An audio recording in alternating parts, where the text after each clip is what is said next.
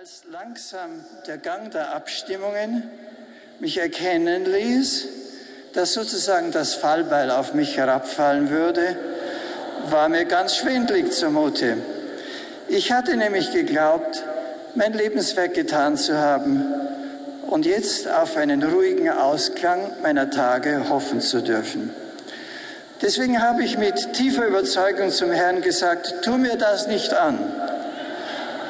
Du hast Jüngere und Bessere, die mit ganz anderem Elan und mit ganz anderer Kraft an diese Aufgabe herantreten können. In dieser Situation, wo der Herr mir offenbar nicht zuhörte,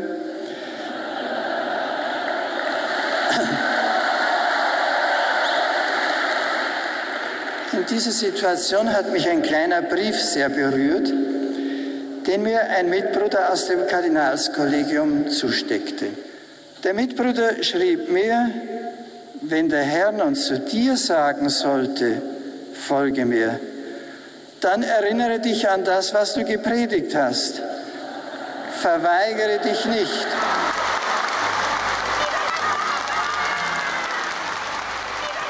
Seit Josef Ratzinger Papst ist, hat sich sein Image radikal verändert. Vor der Wahl galt er als reaktionärer Kirchenfürst. Heute wird er als Benedikt 16. Woche für Woche von vielen tausend Pilgern aus aller Welt begeistert begrüßt.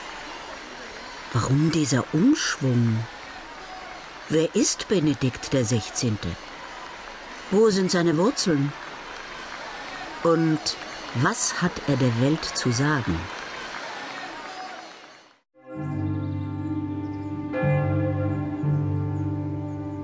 Benedikt der 16. Ein Leben.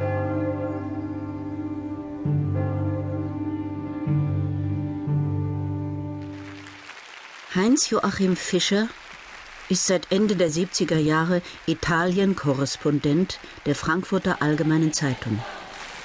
Fischer ist das, was man landläufig einen Vatikanexperten nennt. Er hat schon den Kardinal Ratzinger aus nächster Nähe gekannt. Der Professor Ratzinger ist ein anderer als der Erzbischof von München.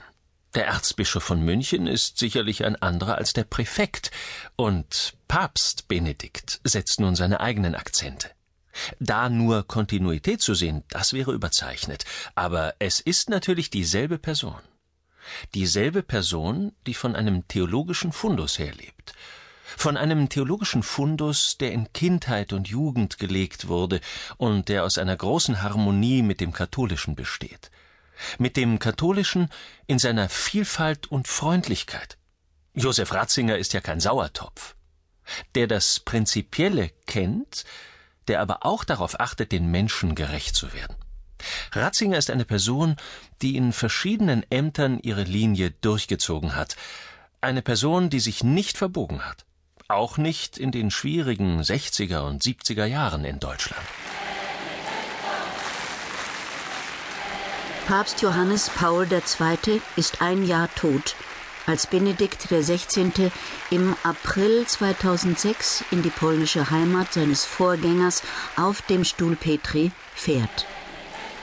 Benedikts Botschaft in Polen heißt, das Papstamt ist für die katholische Kirche ein Amt der Einheit.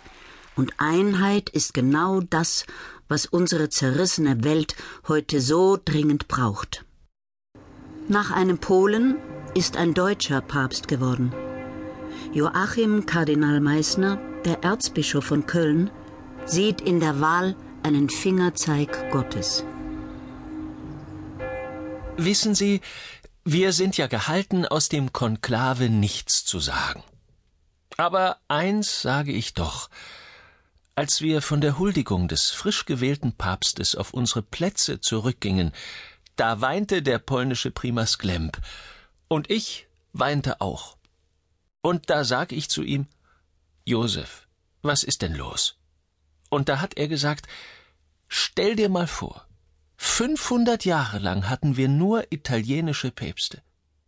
Der erste, der diese Tradition durchbricht, ist ein Pole, der zweite ein Deutscher.